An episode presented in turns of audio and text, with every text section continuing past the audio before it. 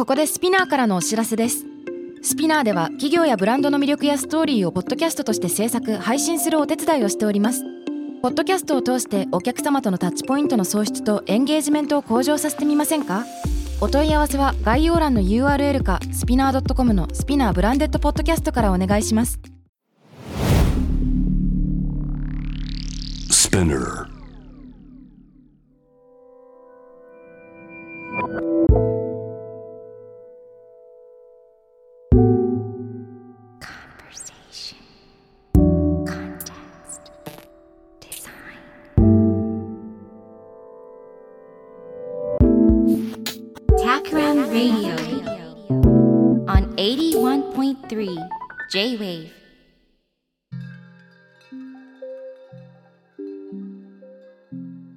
渡邉康太郎がナビゲートしている J-Wave タクラムレディオ。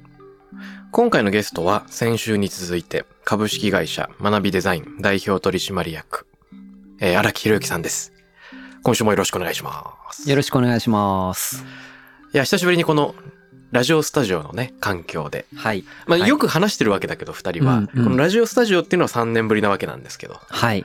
先週振り返ってどんな感触でしたか？いやー、なんか新鮮ですし、うんまあ、相変わらずの孝太郎さんの、なんだろうな、芯食った素朴な疑問。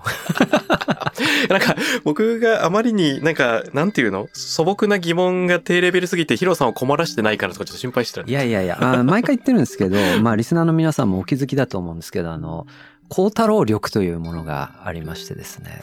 やっぱりすごいね、地に対する真摯なんですよね。真摯さがあって、知りたいこととか疑問に思うことがあった時になんかでもちょっとこのタイミングではやめとこうかなとか。諦めが悪いんだよね。こういろいろこう忖度しながらその時間流れてやったりあまあいいかなみたいなそんな感じになるんだけれども、こうちゃんってやっぱあれだもんね。本当にその疑問に思ったことをやっぱり疑問ですっていうそこはもう絶対怠らないからね。食いついちゃうですね。うんまあ、なんていうか、リアルのリズムがあるし、うん信頼できてるヒロさんだからっていうところが、まあ何よりも勝るけれどね。うんうん。だから、あ、なんか困らせてないかな？と思いながら先週話しておりました、私は。いやだから僕がその超相対性理論をうんもう何年続けてるかな？23年？うん。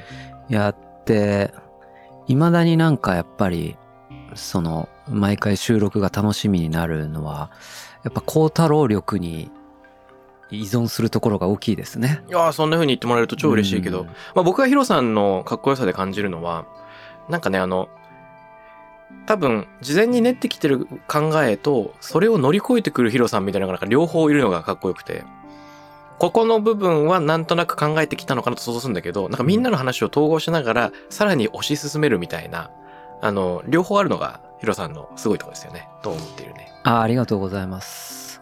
まあでもそうそうなんかそその話はあの先日のね収録の話と通じると思うんですけれども、うんやっぱり決め事とかこれは言いたいみたいな話はあるんだけれども、うんそればっかだとやっぱつまんなくなるじゃない？確かに確かに。だからその場それ言わなきゃ言わなきゃ言わなきゃってなると、うんなんか楽しめない？確かに確かに。だからこの会話の中で創発的にこう現れてくる何かをどうやって見つけるかみたいな。うん。それは全然その当初の収録の目的とかテーマから全然ずれるんだけど、そうだよね。うん。それが面白いじゃんみたいな。わかるわかる。うん。それまさに先週話していた、うん。成長しようと思ったら違う方向に目が伸びてっちゃったみたいに近いよね。そうそうそうそうそうそうそう。あの、思い返していたのは、あれです。この番組で実は何回か取り上げてるんだけど、えー影山智明さんの、続ゆっくり急げっていう本のうんうん前半で書いてある、うん。まあなんていうか、いわゆるエンジニアリング的進め方はピラミッドの頂点を決めて、うん。この、まあスペースシャトル作りますとか、この建築を作りますって青写真設計図が明確で、うん。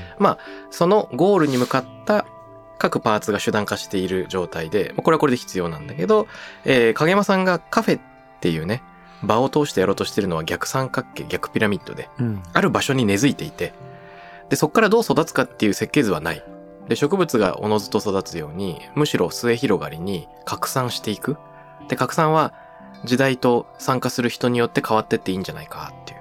で、仕事に人をつけるんじゃなくて人に仕事をつけると、おのずと当初の想定と変わっていくから。うん。うんあの、その中の自由っていうのをカフェで試してみたいっていう話をしてたんだけど、うんあの、学びを手放した先の学びってヒロさんが言うところのイメージは、これに結構近いのかなといや。近いですね。うんだから、設計主義ではないわけですよね。うん。うん。だから僕らの対話の中でよくメタファーとして、うん。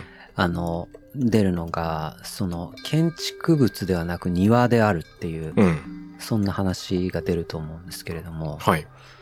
だから、まあ庭もある程度の設計は可能なんですけれども、うん。そこにどんな花が根付いて虫が来てみたいなことっていうのは、かなり創発的だったりするじゃないですか。そうだよね。うん俺、こんな植物あったっけみたいなのが育って、で、当初の設計図からずれるけど、むしろ面白いから増やしてみようとか、そうそうそうそう。ちょっと池の位置変えてみようみたいなのに開かれてるってことですよね。だそその庭作ってんだけど、こう、過度に設計主義になっちゃうと、うん。庭そのものの生命力が失われていくというか、そうだね。うん。その場が求める、なんか植物の育ち方とか、ね、鳥の通り道みたいなのを、にも影響を受けてみよう。そうそうそうそうなるとどうななるかっていうのを楽しんでいくってね。う。うんん。うん。わかるわ。でね、今週話してみたいことなんですけど、うん。前回、とはいえ、学ぼうと思った時に学びがうまくいかない。で、これ成長痛を感じている。はいはいはいはいで、こ。の成長痛とどういうふうに向き合ったらいいのかっていうのは一つテーマになるなと思ったんですよ。うん。で、最近僕がこのテーマについてタクラムメンバーともやもやしてたエピソードいくつか挙げていいですか？どうぞどうぞ。あの、人が成長していくとき、もしくは、なんか自分よりこの面においてすごく優れているなっていう人を目の当たりにしたとき、まあ大体遠慮しちゃう。うん。で、自分はこれやんなくてもいいんじゃないかって自信を失ったり遠慮したりね。で、例えば、タクラムの中で、あの、音楽の道で活躍してる人がいて、その人に、成長とか成長痛についてどう考えてるっていうのをなんか聞いてみたところね、うん言ってたんですよ。で、確かに凹むことはあるんですけど、自分自身が聞いていると、ただ単に超絶技巧の人っていうのはあんまり興味が湧かないんですよね、ってうん。うん。なんか、あの、特徴がある。うまいと言い切れないんだけど、この人にしか出せない音みたいなのをやってる人にどうしても惹かれちゃうんですって言って。うん。うんで、ここになんか一個ヒントがあると思うんですよ。つまりなんかあの、うまくなろうっていう物差しではないところに、なんか自分は実は注目しているって気づきじゃん、それって。ああ、いいな。らなんか超、ただうまくなろうと思ったら、超絶技巧を目指しちゃいがちなんだけど、うん。なんか俺、それ好きなわけじゃないぞっていう気づきがあるじゃん。はいはいはいはい。うまさのスケールじゃなくて、独自性との混ぜ合わせとか、うん。その人の個性の発露。ってなってくると、まあなんというか AI だけではないものの中になんか繋がってくるのかわかんないけど、うんうんうんあの一人一人が違った成長をする先にあるものを、むしろなんか魅力に感じてるのかなっていう目線出てくるようね。ん。それは本当にそうですね。うん。うん。だから、その、こう、微妙に何を自分は求めているのかみたいなことをうん感じる力ってめちゃくちゃ重要ですね。ね今の話聞いてうん。気づいたんですけど、だからそれをね、感じる努力をしないと、うん。容易にその強さ弱さとか、うまさ下手さみたいなヒエラルキーの順序でうん。囚われてしまううん。ことになるわけですよね。だからギターとかだったらいかに早く弾けるかとかね、うまく弾けるかみたいな、そういう、あの、ランキング的な質問になると、そうだね。やっぱね、その苦しさから逃れられないみたいなことってあるし、で、苦しさから逃れるとまたこれまた弊害があってね、下の人そのものの見方がまた歪んでくるみたいなね。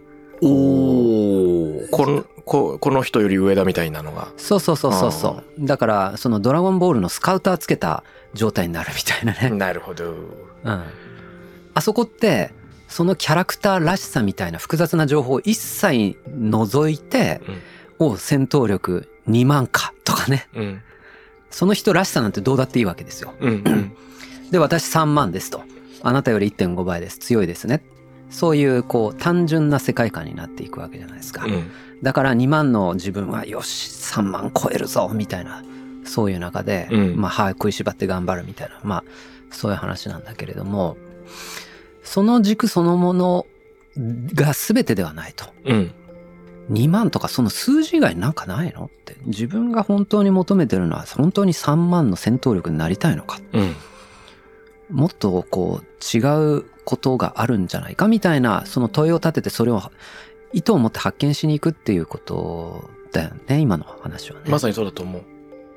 あのー、タクラムの別のメンバーがポロッと言ってたのは、WBC の野球を見てるときに、山本選手っていう人がいるんでしょうかピッチャーで。はいはい。山本由伸ですね。はい。うん。で、僕ちょっと見てないから記憶が違ってたらあれなんだけど、あの、ピッチングフォームが途中から、まあ、変わって、変わりましたね。で、すごい特徴的になったと。うん、うん。で、足を全然上げないっていうのは、んんあの、日本の平均的なフォームからすると結構外れ値外れ値になりましたね。なんだけれども、結果的にそっちのピッチングフォームの方が、球速が速いなり、なんか成績が良いなりっていうことが、うんあの、今明らかになっているうん、っていう、そんなことを言ってた気がするのね。うん、うん、うん。ほんで、これ面白いなと。で、まあ、最後、休息とか成績で、あの、測るのが大事っていうことを言ってるんじゃないんだけど、なんかこう、自分なりに路線変更するとか、平均から外れていくっていうことを勇気を持ってやっていいんだよっていう一個の許しにはなると思うんだよね。うん、うん、うん。だからさっきの、あの、物差しを変えていくっていうことと非常に似ていて、うん、ただただスピードを出そうとかってなったら多分、そういう、そういうフォームにはならない。うんどっちかっていうと、あの、故障からの回復なのかわかんないけど、うんうん何か別の理由によって、えっと、ずれていってしまった自分の中に、なんか新しいシナリオと前向きな未来が起こりうることの一個の事例なのかなと思って聞いてましたね。うん。面白いですね。ちょっと若干話それるかもしれないですけど、今の話でちょっと思い出したのが、その、ドミニク・チェンさんが編編集とか、まあ、実際書かれた本でもあるんですけれども、うん。私たちのウェルビーイングを作り合うためにっていう本があってですね、あの、ピンク色の。ピンク色のね。あの中で、その、伊藤麻さんがちょっとしたコラムを書かれてたんですけれども、うん彼女が書いてたのがね、その、若年性アルツハイマーになった人の話が書かれてたんですよ。要するにね、人の顔をもう全く覚えられない状態になってしまったっはい。ていうことの話なんですよね。うん。それってものすごいハンデじゃないですか。だから僕が孝太郎さんに会っても、こんだけ会ってるのにうん思い出せないっていう、そんな状態でそんなことで本当に仕事ができるのかっていう状態に思うわけじゃないですか。ところが、まあその、あの、その方の名前ちょっと忘れちゃったんですけれども、その方は、いや、あの、全然できますよと。うん。それは何かっていうと、要するに自分がそれができないっていうことを明確にした上で、そうすると誰かが記憶してくれていると。うん。で、その組織の記憶とかに頼ることによって僕は全然普通に仕事ができているんですみたいな、うん。そんなことをおっしゃっていてね。で、その、これ僕二つ意味あるなと思ったんですけど、うん。一つはだからその、能力もネットワーク化できるみたいな、うん。そんな話ね。うんでその組織の中にその能力が担保できていれば、自分の能力はその、デコボコがあっても、はい。凹んでるところは容易にこう補うことができるみたいな、まあそんな話だし、うんもう一つなんかこう面白いなと思ったのは、その穴があることによって組織に新たなダイナミズムが生まれるみたいなうん。話も感じる。つまり明確にその穴があることによってその穴を埋めようとする人が出てくる。うん。それによって人間関係が変わり、その人の存在意義が見出されみたいな。うん。あ、僕記憶してますみたいな。もうそれだけでその人にこう、いる意味が出てくるとか、うん普通だったら、あ俺はこの組織いても意味ねえんじゃねえかみたいな風に思っちゃうところでも、そういう穴を埋め合い合うみたいなところに存在意義が出てくるみたいな。なるほどね。うん。うん。これもだから、その完全に強い弱い一本足打法の、うんその評価軸から抜けることができれば、そういうこう、ものの見え方ができてくるみたいな、そんな話かなとも思いました。うん確かに確かに確かに。穴を埋めようとすると、そこで人間関係がなんか駆動し始めてっていうのはすごく面白いですね。うん。あの、全員が支え合っている状況が作れればめちゃくちゃ多分強いよね。そうですね。あの途中で誰かのストレスが爆発とかにならないように、うん全員が弱みを開示しながら助け合えるっていう場になってるといいんだろうな。うん。うん。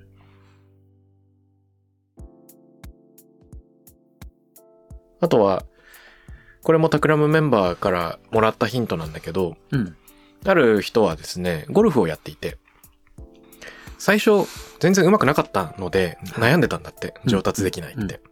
で、一方で最初、初心者の頃から勘がすごく良い人もいて、例えば野球部出身だと何かともうすぐにボールに当たって結構飛ぶ。はいはいはい。で、そういう人に比べて全く成長が遅いっていう自覚がありながら、しかし、下手なりにずっと考え続けて、ずっと練習を続けることで、いつの間にか、あの、野球部の人よりも成長していたっていう話をうんしてくれたんですね。うん。で、あの、多分課題の解像度が上がるとか、なんか考え続けるとかっていうのが、その、下手な時期に育まれているっていうことなのかな、うん。みたいなのを思った。う。うんん。だから、下手な時の、下手な時点での楽しみ方みたいなことを見出せるみたいなこともありますよね。うん。らそれがなんか遊びみたいな話につながってくると思うんだけれども、うん。うん。そう。なんか、小学校の頃に放課後にやったドッジボールとかすげえ楽しかった記憶があるんだけれども、うん。みんな上手くないし、うん。それで本当に運動神経がね、ちょっと、こう、ね、そんなに秀でてない子とかもいながら、うんみんなでいかにしてこの時間を楽しむかみたいな ことに、こう、知恵を使うわけですよ。おー、そういう目線なのか。うん。うん。そうすると、いや、じゃあ男性はこうしようとか、お前すごい強いから左で投げなきゃダメとか、なんかこう、いろんな謎ルールがいっぱい出てきて、あ、それ面白いね。うん。え、そういうのある、あるんだ。うんうん、あったあった。そういうふうにルールをみんなで作り変えていくんだ。そうそうそうそうそうそうそうそう。だそういう世界観も、やっぱり、下手くそならでは、だ下手くそだから上手くなろう、歯食いしばって頑張ろうぜみたいな、うん。そういう世界観ではないわけですよね。うんうんうんそういうことも含めて僕らどうやって楽しめるっていう、うんあの、そんな場なわけですよ。うん。なるほどなるほど。うん。なるほどね。もうゲーム自体を自分たちで作り変えていくプロセスがそこにあるのか。これ面白いね。そう、だから、例えば、プロ野球選手になろうとか、そういう、こう、明確な目標があって、少年野球とかやってると、うん。やっぱり、そのゴールに向かって、いかに一歩ずつ近づいていくかみたいな、そんな話になるわけじゃないですか。まあ、で、それはそれですごい尊い話うん。なんだけれども、時として野球楽しめなくなっちゃうみたいな子とかも、いたりしますようんうね。んうん。なんか何のためにこんなコーチに怒られながら素振りして何やってんだろうみたいな。一方でなんかその下手くそなんだけれどめちゃくちゃ楽しそうに放課後野球やってる人たちがいるみたいな。うん。なんか変なルール使ってやってたりするんだけれども。なるほど。うん。実はそっちの方がハッピーだったりもするって。まあだからなんか比べようのない話ではあると思うんですけれども。うんだから時としてなんかそういう謎ルールとか、こう逸脱みたいなことを認めていくっていう話の重要性かな。これって何が起こってんだろうな。これ何が起こってんだろう。つまりさ、えっと、ひ一人でギター下手だなって言ってギターを放り出してる時と、このみんなでやりながらルールを一緒に変えてってるって一体何が起こってんだろうね。この違いは、まず人数が違うし、うん。えっと、目指してるものもなんか違うね。そうだね。うん。うん。こ、これってどう、どう2ミリの学びを？その、だからあれだよね。ギター悩ん、弾けねえな、つまんねえなと思ったうん。渡辺幸太郎くんがう、ん。どんなものの見方をすれば、そこを楽しめるようになるかっていう、そういう問い？だし、このドッジボールみたいなことを個人のレベルに持ってこれるんだろうかとか、うん。あの、他の場面でこういうドッジボール的な楽しみを、例えば仕事の場面に輸入できるんだろうかとか、うん。うん。そういう疑問が湧いてきた。まあだから、えっと、つまんなくなる理由は明確だよね。うんその、自分の、あるべき、その、例えば、運指のイメージだとか、うん。その YouTube で見たようなそういうものとうん自分のギャップ、現状のギャップが大きすぎて、それが埋めがたいと思った瞬間に、そこをつなげられないと思った瞬間、みんな諦めるじゃない。あうん。だから、一つの分かりやすいやり方は、その、それを下げるって話でしょ？あ。ギャップを下げる。ギャップを下げる。うん。うん。つまりあるべき姿を下げていく。うん。だから、いきなりそうはできないから、うん。えーとりあえずなんか5割ぐらい音をちゃんと出せればうん。よしとするとか、うん。なんかそんな話はちょっと成功法としてのあり方としてうん。あると思うんだけれども、なんかそれだけだとなんかつまんない話だよね。この話はね。ゴール、自分に高いゴールを求めすぎず、まあ、着実にほんのわずかな成長を、まあ、認めてあげるというかね。自分自身に対して。うんうんそれは一個あるよね。うん。あとはまあ、同じようなレベルの人と切磋琢磨するみたいなのがあるのかあ、そういうのもあるかもね。な。ね。うん。うん。それ切磋琢磨という言葉自体を放棄するみたいな。お、面白いこと言うね。うん。なんか、その下手さ度合いで、うん。なんか、楽しむ、みたいな。それ何なんだろうっていうのはちょっとパッと思い浮かばないんだけれども、なんかそういうのがあってもいいような気がするんだよね。つまり、上手くなるっていう価値観自体が、うん。あの、善ではないと。そうね。うんそこは難しいとこですわ。ねまあうまくもなりたいんだよね。え、上手くなりたいもんね。そうそうそうそうりゃそうだよね。そうそうそうそう。うん。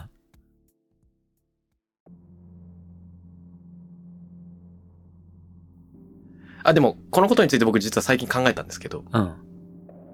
うまくなった先に何をしたいのかと。はい。で、例えば僕はあの、ギターで CD デビューしようと思わないわけじゃないですか。うんうん、うん。まあ、自分で楽しく弾ければいいし、そうだね。もちろん旅行行った先でギターがあったらみんなでね、キャンプファイヤーを囲んでいろんな歌を歌うくらいは問題はないと。うん。ただ単に新しいものをかっこよく弾こうと思うときに、それに異様に時間がかかるってところが、なんか、まあ問題であるっていうならば、まあ勝手に自分でやってればいいんですよね。はいはいはい。でなんだけど、だとしたら、何のためにそのギターをやっているのか。うん。うん。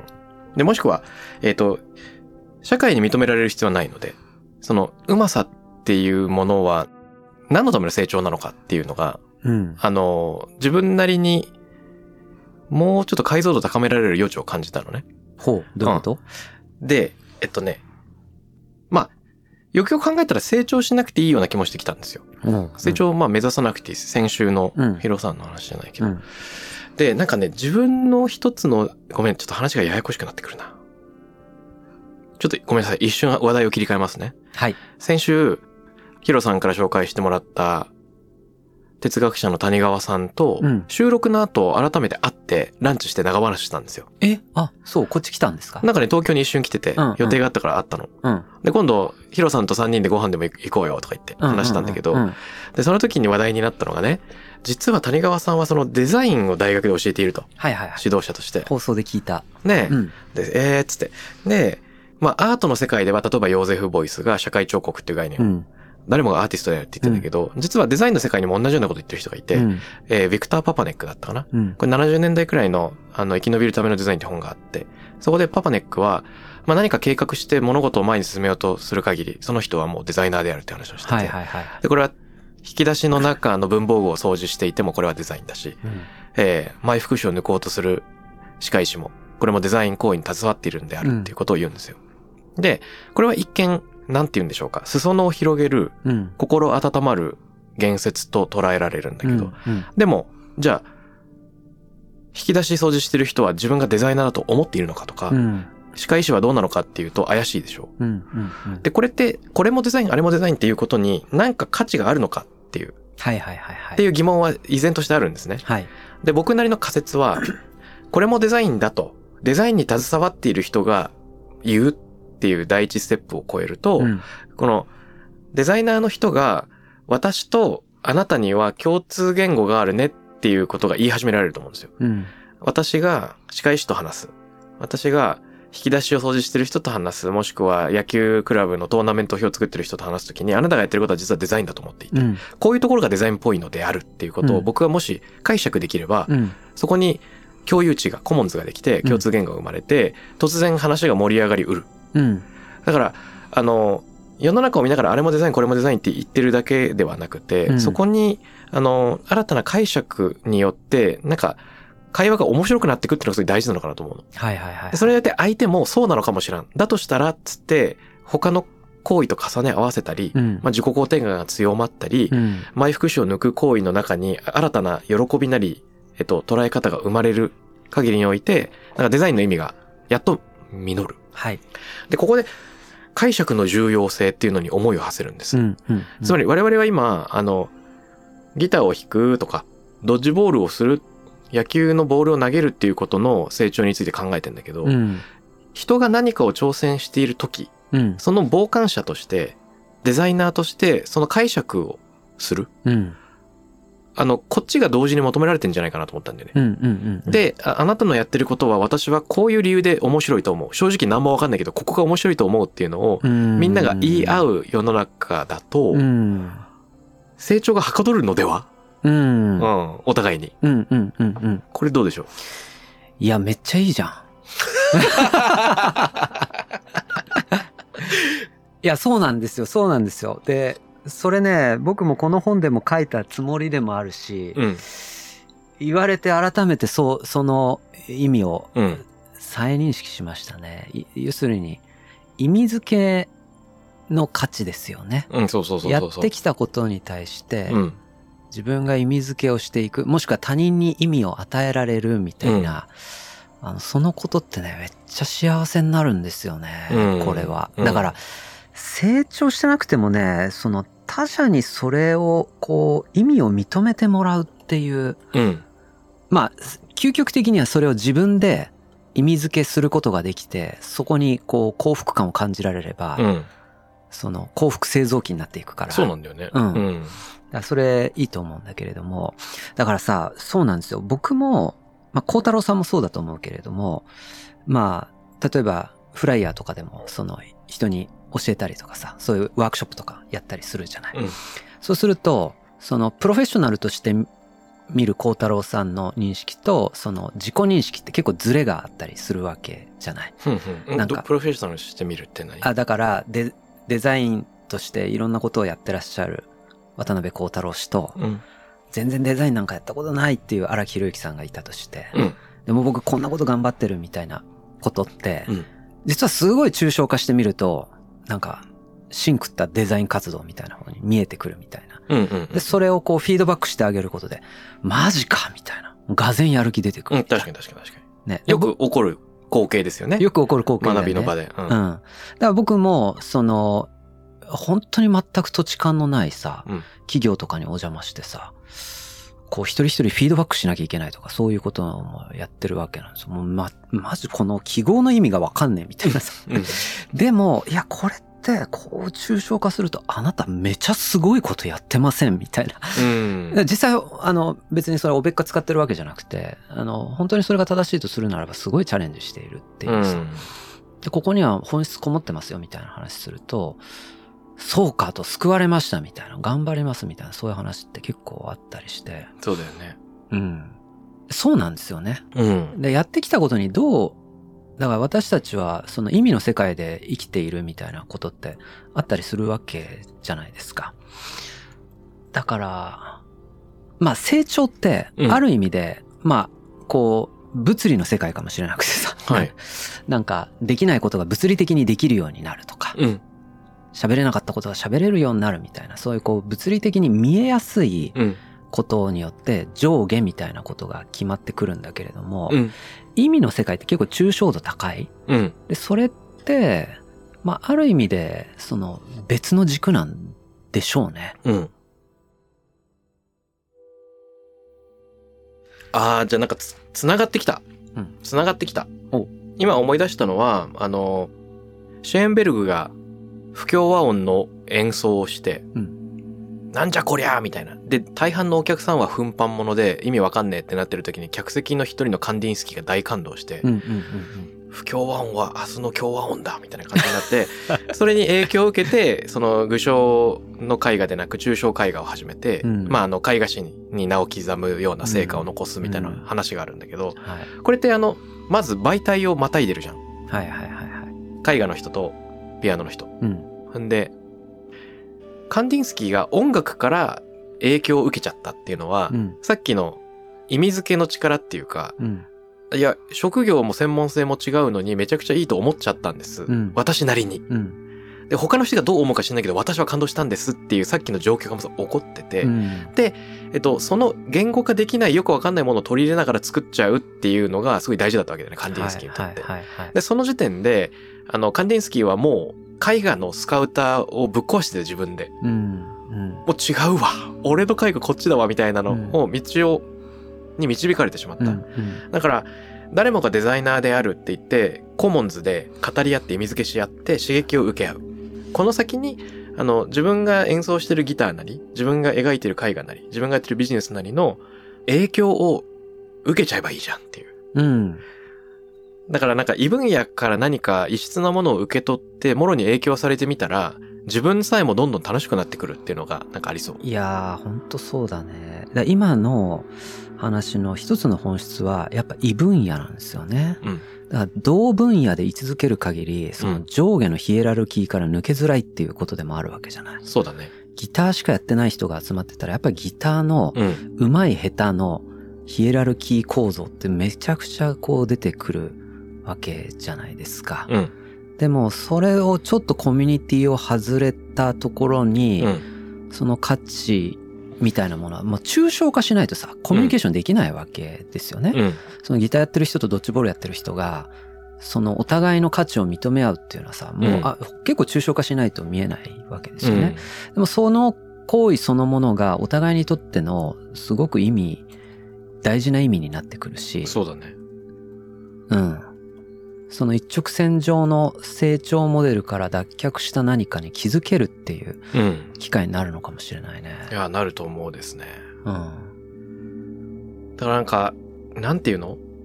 僕の悩み、かつての悩みに対する答えを今勝手に一緒に見つけてもらってるような気がしていて、うん、うん。それな何の悩みかっていうと、ヨーゼフ・ボイスがみんながアーティストであるっていう、はい。えパパネックがみんながデザイナーであるという。で、これは、デザインの裾野を広げる意味があるし、アートの裾野を広げる意味があるけど、あの、アートの山をより高くすることに直接的に寄与してないデザインの山を高くする。つまり、飛び抜けた人をより飛び抜けさせることには、だいぶ遠いっていう。うん、うん、裾野を広げてるから確率が上がるんだけど、うん。うっん。ていうも問題が一個あると思ってた。はい、はい。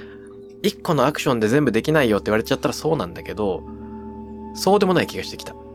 つまり、共通言語を探ると何が起こるかっていうと、単にデザイナーが増えるだけじゃなくて、うん。まあデザイナーの山と歯医者の山が繋がっちゃう。デザイナーの山とギタリストの山が繋がっちゃう。はあ、はあ、はあ、はあ。で、そうすると、ギタリスト側がデザイナーの山を高める可能性が出てくるわけですよ、突然。だから共通言語を作ることで、ジャンル自体の定義が変わり続けるっていう可能性があるんだね。ら、だからそのシェーンベルグとカンディンスキーじゃないけど、絵画と音楽くっつけちゃったらこうなるよっつってカンディンスキーあの、音楽と視覚の本とか書いちゃってるわけだし。はい、はい、はい、はい。こういうことかもしんない。うん。うん。だから異分野と混ざることによって、もはや、あの、ジャンル自体が更新されていき、うん。山の裾野を広げるだけじゃなくて、ちゃんと標高も高くなっていくんだっていうのは、うんまあ、稀に起こるうん、うん、うん、うん。っていう、すみません。ちょっと自己解決、完結してしまいました。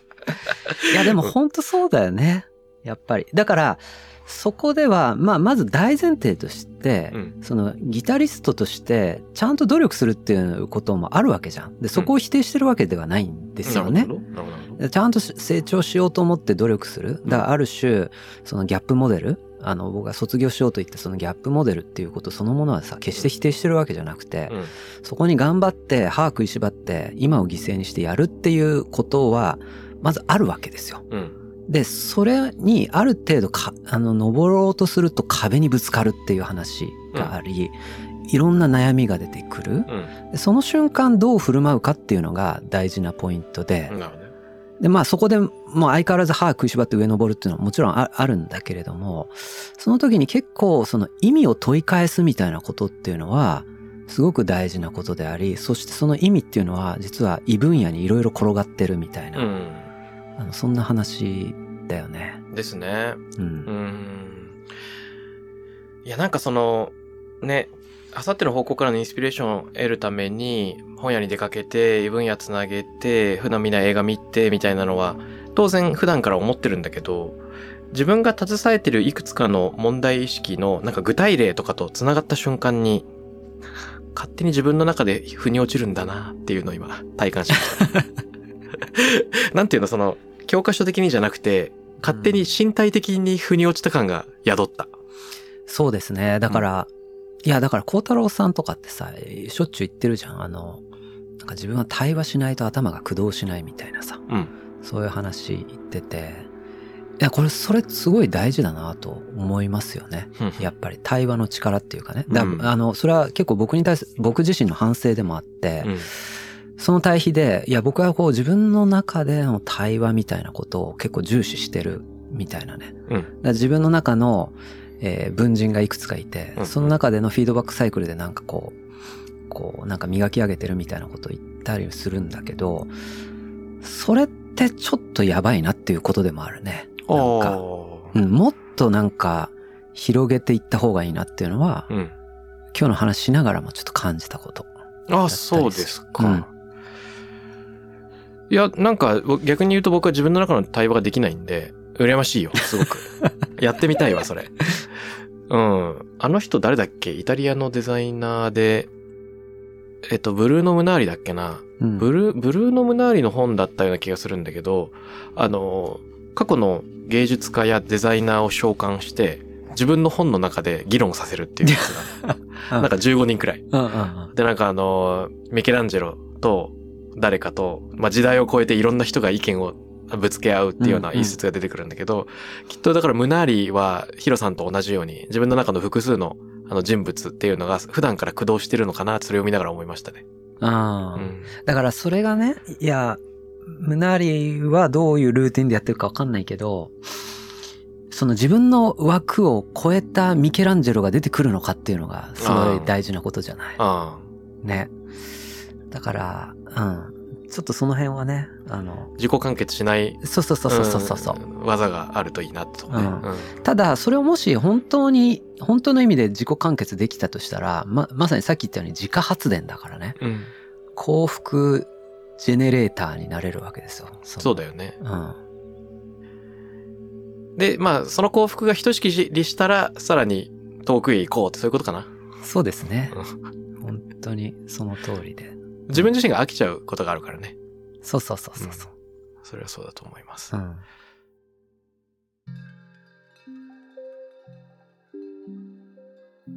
いやー、なんか、一周目、ぐーっとこう、なんか膝を曲げて力を貯めて、二周目結構なんかジャンプしたような気がした。個人的には。そうっすね。面白かっうた。ん。ねどうですか？あの、二週間振り返って、ヒロさん。いや、だから、あの、孝太郎さんの話はいつも、あの、面白い、この、予定調和ではないので。だからもうそういう意味での準備とかも全くせず、まあ、超相対性理論とかの場合、主題が決まってるからね、ある程度。それなりに本読んだり準備したりもするんですけれども。なんか、やっぱり、あの、引き出されるものってすごいありますね。今日の一つのポイント、対話、その異分野での対話みたいな話だったと思うんですけれども、うん。やっぱりその対話を通じて、こう自分の思わぬ引き出しが開かれる瞬間とかね。うんうん。なんか、例えば今日話してる時でも、急になんか自分の小学校の校庭のシーンとかね浮かんできたしさ。いや、そのシーン大事だったわ。うんうん。あやっぱ、これはね、自分で開けない扉だったかもしれないとか思うとね、いいっすね。いや、ゲームメイクってすごい大事だよね。これ複数人でゲームのルール自体を変えていくっていうのは、物差しを特化引っかえ試していくってことでもあるし、うん。ね、全員が同じよように楽しむための工夫っていうのは、なんか社会でも適用できそうなメタファーな気がして聞いてました。うんうん。そうですね。いや、でも、相変わらずの高太郎力に引っ張られて、楽しい収録でした。一緒に楽しませていただいてありがとうございます。ということで、えー、あいにく時間が近づいてきたのですが、はい。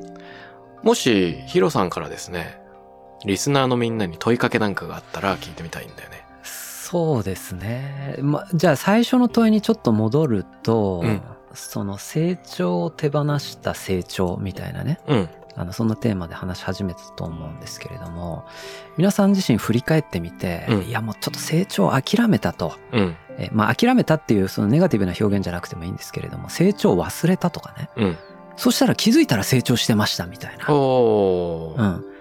だから成長するぞって意識的に取り組んで成長するっていうのはよくある話だと思うんですけれども、うん。成長なんてもういいやって思ってたら成長しちゃいました。うんむしろそっちの方が良かったかも、みたいな、そんな経験とかあったらぜひ聞いてみたいですね。なるほどねう。ん。道を外れたと思ったのになんか、実はゴールに到達しちゃってたとかね。うんうんそういうことですね。成長を手放した後の思わぬ成長。そうそうそうそうそうそう。皆さんあったらぜひ、ハッシュタグ、タクラム813で、えーお答えください。takram813 です。ということで、え2週にわたって、学びデザイン代表取締役の荒木博行さんに来ていただきました。ありがとうございました。ありがとうございました。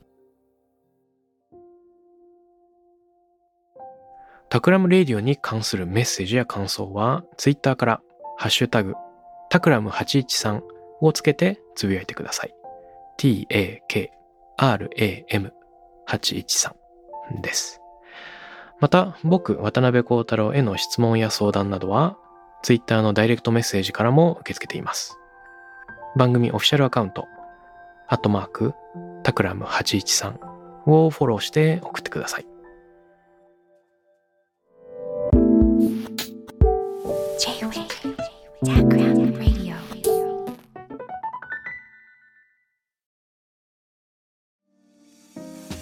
ここでスピナーからのお知らせです現在さまざまな企業のブランデッドポッドキャストを制作しているスピナーでは自社開発したポッドキャスト管理システムソニックボールを用いたオリジナルのアンケートを実施しています。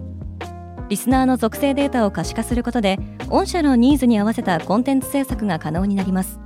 スピナーホームページ内のコンタクトよりまずはお問い合わせください。